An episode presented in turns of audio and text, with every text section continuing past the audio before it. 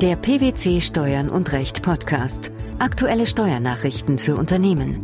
Informativ, kompakt, verständlich. Herzlich willkommen zur 76. Ausgabe unseres Steuern und Recht Podcasts, den PwC Steuernachrichten zum Hören. In dieser Ausgabe beschäftigen wir uns mit folgenden Themen. Deutsche Verhandlungsgrundlage für Doppelbesteuerungsabkommen. Buchwertfortführung. Realteilung einer freiberuflichen Mitunternehmerschaft. Grobes Verschulden zu hochgeschätzte Einkünfte im Rahmen einer Selbstanzeige. Am 18. April 2013 wurde durch das Bundesfinanzministerium eine Verhandlungsgrundlage für Doppelbesteuerungsabkommen auf dem Gebiet der Steuern vom Einkommen und vom Vermögen veröffentlicht. Sie entspricht in wesentlichen Teilen dem Wortlaut des OECD-Musterabkommens und reflektiert die langjährige deutsche Abkommenspolitik und Verhandlungspraxis. Zu welchem Zweck wurde sie geschaffen? Die nun veröffentlichte Verhandlungsgrundlage wird in Zukunft bei Abschlüssen neuer sowie bei Revisionen bestehender Doppelbesteuerungsabkommen als Ausgangsbasis für die deutsche Verhandlungsposition dienen. Nach dem erklärten Willen des Bundesfinanzministeriums wird mit der Verhandlungsgrundlage nicht nur der traditionelle Abkommenszweck der Vermeidung von Doppelbesteuerung verfolgt, sondern auch der Zweck der Verhinderung von Steuerverkürzung. Dieser Doppelzweck wird in der Verhandlungsgrundlage einerseits durch eine das Verständigungsverfahren ergänzende verbindliche Schiedsklausel mit Einigungszwang sowie andererseits durch die Regelungen zum Informationsaustausch und zur Amtshilfe bei der Steuererhebung abgebildet. Auch in Bezug auf Betriebsstätten und verbundene Unternehmen hat sich etwas geändert.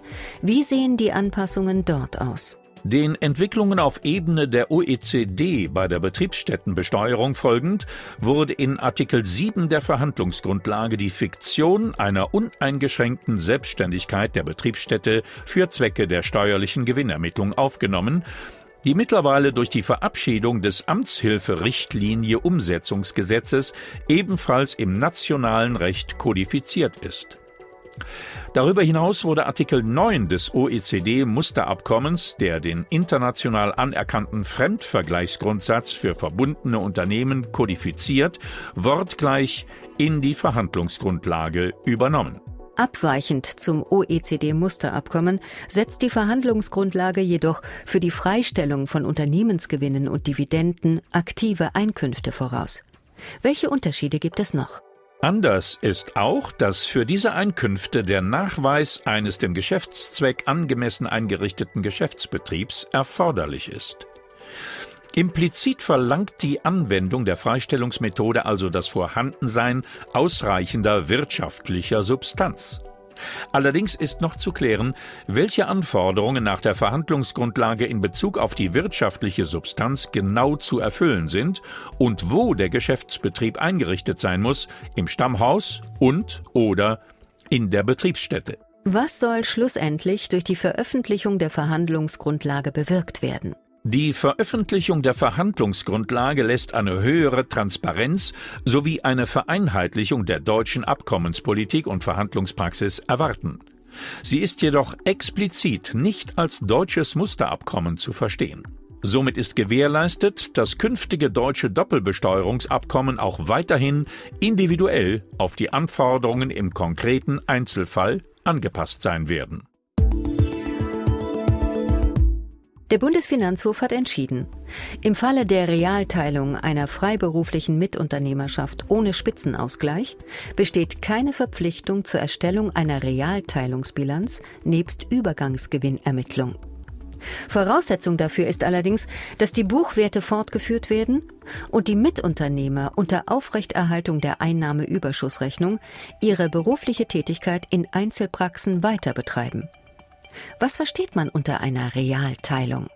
Unter Realteilung ist die Aufgabe einer Mitunternehmerschaft durch Aufteilung des Gesellschaftsvermögens unter den Mitunternehmern zu verstehen, bei der zumindest einer der bisherigen Mitunternehmer die ihm bei der Aufteilung zugewiesenen Wirtschaftsgüter in ein anderes Betriebsvermögen überführt. Wie sah der diesbezüglich vom Bundesfinanzhof entschiedene Fall aus? Im fraglichen Fall, dem Fall einer GBR, die ihren Gewinn durch Einnahmeüberschussrechnung ermittelte, war das zuständige Finanzamt der Auffassung, dass zum Realteilungsstichtag der Gewinn durch Bestandsvergleich nach 4 Absatz 1 des Einkommensteuergesetzes zu ermitteln und der Übernahmegewinn dann laufender Gewinn sei. Zur Auseinandersetzung der aufgelösten GBR hatten die beiden Gesellschafter eine Vereinbarung geschlossen, in der unter anderem bestimmt war, dass jeder diejenigen Wirtschaftsgüter zu Alleineigentum erhalten solle, die er zur betrieblichen Nutzung in Besitz gehabt habe. Die berufliche Tätigkeit wurde dann in Einzelpraxen weiter betrieben. Der Bundesfinanzhof entschied zugunsten der Kläger, dass ein Übergang von der Einnahmeüberschussrechnung zum Bestandsvergleich nicht erforderlich ist. Die Realteilung erfolgte hier ohne Spitzenausgleich. Was bedeutet das? Ein Spitzenausgleich liegt dann vor, wenn ein Mitunternehmer aus eigenen Mitteln einen Ausgleich an den anderen leistet, weil er beispielsweise Wirtschaftsgüter übernommen hat, deren Verkehrswerte den Wert seines Anteils am Gesamthandsvermögen übersteigen. Wie begründeten die obersten Finanzrichter ihr Urteil? Der BfH begründet seine Entscheidung im Wesentlichen mit der die Realteilung betreffenden Regelung im Einkommensteuergesetz.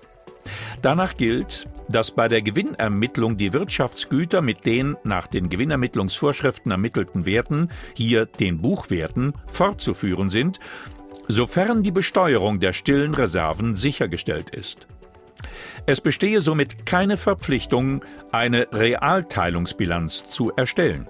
Dies wäre nur dann notwendig, wenn die Ermittlung eines Aufgabegewinns zwingend erforderlich ist.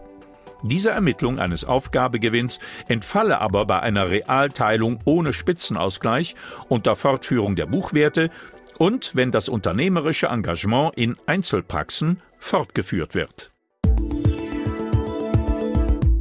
Einen Steuerpflichtigen, der Einkünfte über Jahre hinweg nicht nur gegenüber dem Finanzamt nicht erklärt, sondern auch keine Anstrengungen gemacht hat, um deren Höhe in Erfahrung zu bringen und der die hinterzogenen Einkünfte bei der Nacherklärung zu hoch schätzt, um seine vollständige Straffreiheit sicherzustellen, trifft ein grobes Verschulden. Dies verhindert eine spätere Änderung der ergangenen Steuerbescheide zu seinen Gunsten. Dieses Urteil fällte das Finanzgericht München. Wie war der Sachverhalt?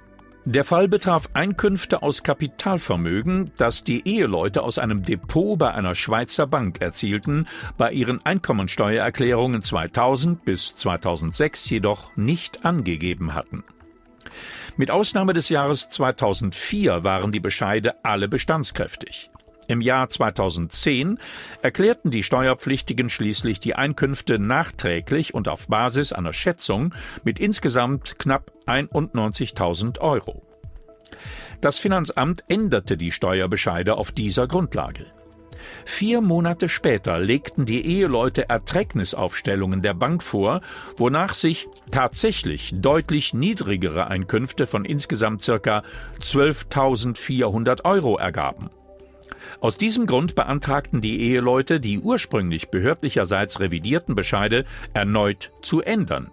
Dies lehnte das Finanzamt allerdings mit dem Hinweis auf grobes Verschulden ab. Das Finanzgericht stimmte der Auffassung des Finanzamts zu und sah ein grobes Verschulden der Eheleute an dem erst nachträglichen, also nach Durchführung der ursprünglichen Änderungsveranlagungen Bekanntwerden der Tatsachen und Beweismittel.